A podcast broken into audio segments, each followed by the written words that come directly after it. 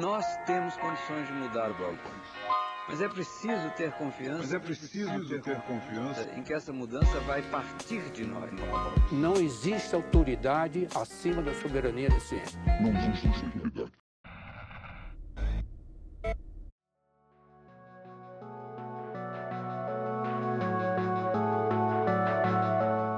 Bem-vindos ao Nós da Nutrição, seu podcast sobre nutrição e seu contexto na vida contemporânea favorito.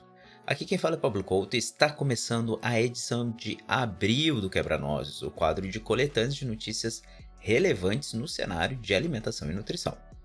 Começando para a primeira notícia, a gente dá início com uma baita campanha do IDEC e da ACT, Promoção da Saúde a campanha intitulada Verdades Difíceis de Engolir, que vocês podem encontrar no site nãoengulaessa.org.br, onde é possível ver o material compilado pelas organizações.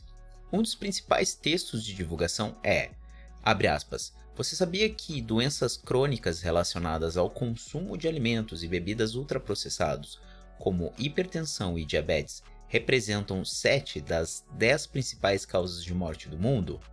Ou que as gigantes do setor recebem milhões em incentivos fiscais enquanto fazem lobbies para inserir seus produtos em escolas? Essas são algumas verdades difíceis de engolir, reveladas em campanha digital do IDEC e da ACT Promoção da Saúde, que lança luz às práticas ocultas do Big Food e Big Soda para interferir em políticas públicas de alimentação e aumentar seus lucros às custas da saúde da população. Fecha aspas. Interessante que, além do conteúdo, o site também traz o dossiê Big Food e várias notícias e artigos relacionados.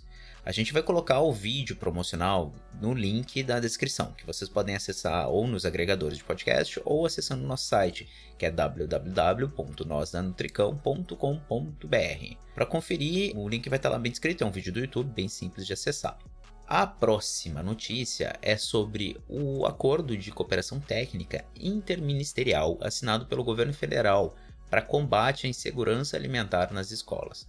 O Fundo Nacional de Desenvolvimento e Educação, o famosíssimo FNDE, em conjunto com o Ministério do Desenvolvimento Agrário e Agricultura Familiar, o Ministério do Desenvolvimento e Assistência Social, Família e Combate à Fome e o Ministério da Saúde, se uniram, eles fizeram um megazord gigante aí, bizarro, do bem, e eles elaboraram um documento contendo várias estratégias como priorizar e ampliar a aquisição de alimentos in natura, ou minimamente processados para o Programa Nacional de Alimentação Escolar, o PNAE. Um dos itens que o ministro do Desenvolvimento comenta é a inclusão da ótica de que é necessário aumentar a compra da agricultura familiar para no mínimo os 30% com o recurso da agricultura familiar. Uh, hoje, a legislação do PNAE, só para vocês terem noção, caso vocês não saibam, ela já estipula esses 30%, só que muitos municípios não conseguem atingir essa meta então, dentro do documento, eles dizem que eles querem minimamente chegar nesses 30%, e existem alguns outros pontos que são interessantes, como, por exemplo, a ampliação na capacitação dos agentes responsáveis pela alimentação na escola, com foco na segurança alimentar, dos estudantes e no combate à fome, obesidade, ao sobrepeso, à desnutrição e o aprimoramento do acompanhamento da realidade nutricional dos estudantes. É bastante coisa, mas são coisas que são super positivas a gente sabe que um dos maiores programas de combate à fome que nós temos hoje em dia e que permaneceu bem robusto é o PNAE, que é o Programa Nacional para Alimentação Escolar. Então, nada mais feliz ver que estão sendo colocados incentivos e também está sendo desenvolvido de uma maneira mais ampla e com seriedade né, nosso queridíssimo PNAE. Esse acordo ele tem vigência de 48 meses e ele vai contar com reuniões bimestrais para planejamento das ações. Então, possivelmente, dependendo do que, que rolar até esse final dos 48 meses aí, uh, a gente vai ter algumas outras coisas aqui no Nós da Nutrição sobre ele. A próxima notícia é do nosso queridíssimo IDEC, segunda vez que ele tá aparecendo aqui, e se eu não me engano, talvez apareça de novo, ele vai poder pedir música. O que acontece? O IDEC realizou uma pesquisa com a CT e vários economistas sobre os produtos ultraprocessados da cesta básica do brasileiro. Isso mesmo, a nossa queridíssima cesta básica. Algumas capitais têm uma cesta básica mais cara, outras têm uma cesta mais barata, mas nós temos uma preferência de consumo e é sobre isso que eles fizeram uma análise. De acordo com a pesquisa, a legislação nacional favorece alguns produtos industrializados, como salsicha, margarina, adoçante, sucos artificiais em pó e outras coisas. Ou seja, a gente tem algumas coisas aí que não deveriam estar sendo tão estimuladas na dieta do brasileiro. De acordo com o material, e mais uma vez o link vai estar na descrição, tá? Se vocês quiserem tirar uma dúvida ali do que, que a gente está falando, a facilidade ela vem por conta de isenção tributária para o ICMS porque esses produtos eles estão listados como essenciais na legislação nacional. Óbvio, não são todos os estados que têm os mesmos produtos, alguns estados têm produtos distintos, então isso varia bastante de estado para estado tá? Tanto que o IDEC ele faz um trabalho muito interessante com base no Guia Alimentar para a População Brasileira, indicando alimentos saudáveis de acordo com os critérios do guia. A nutricionista coordenadora do programa da alimentação saudável e sustentável do IDEC, a Janine Gilbert Coutinho, ela comenta o seguinte, abre aspas, temos um guia alimentar para a população brasileira e não há justificativa para que os critérios para inclusão de alimentos na cesta básica não levem em conta essas recomendações do Ministério da Saúde, além de considerar questões regionais, culturais e da imensa biodiversidade do nosso país. Ela ainda comenta que a ideia é que na nova legislação tributária que está sendo discutida agora no início da vigência desse novo governo, esse critério seja aplicado. E ela diz ainda o seguinte, abre aspas, apresentamos essas propostas no governo de transição e agora vamos reforçá-la com todos os setores da gestão federal que tratam da agenda da alimentação, além de trazer como uma prioridade a ser discutida no âmbito do Conselho Nacional de Segurança Alimentar e Nutricional, o queridíssimo CONSEA.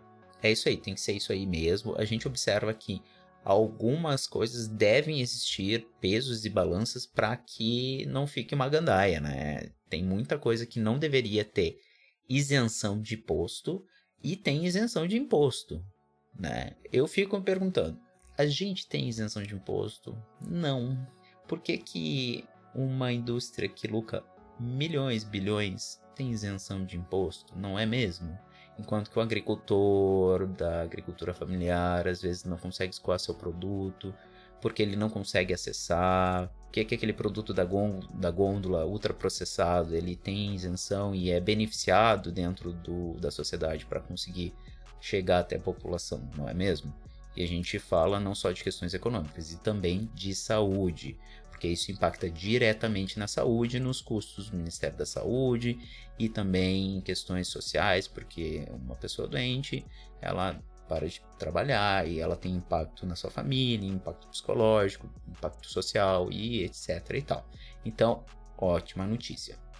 Agora, indo de encontro com material lindíssimo elaborado pelo pessoal do IDEC, Aliança, ACT. Nossa, hoje só tem essa galera aqui nas notícias. Eu não sei o que tá acontecendo. Tá assim, ó. O pessoal tá de parabéns, hein? Eles elaboraram um material sobre publicidade infantil. A publicação se intitula Publicidade Infantil é Ilegal no Brasil.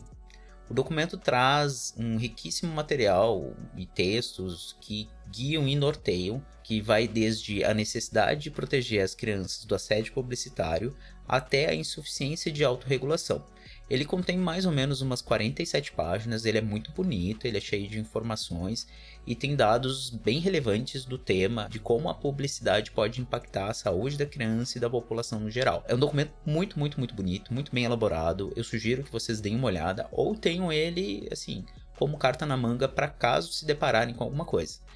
É sempre legal ressaltar que existe o Instituto Alana também que está envolvido nesse projeto e outros órgãos da sociedade civil organizada que eles têm mecanismos para a gente fazer uma denúncia ou vocês podem denunciar no próprio Ministério Público quando observarem alguma coisa relacionada à publicidade infantil. É proibido por lei e a gente tem que defender nossas crianças talvez este documento entre num outro quadro aqui do Nós na Nutrição, que é muito, muito, muito bacana, que é o Narrações. Se vocês ainda não escutaram Narrações, acessem esse conteúdo nos nossos tocadores ou vocês podem encontrar ele no nosso site www.nosnanutrição.com.br. a gente já fez a leitura de alguns documentos que são oficiais que a gente considera interessantes, né? E além desse quadro de narrações, nós também temos um outro quadro que tem um lançamento praticamente semanal, que é o Nós Comunica.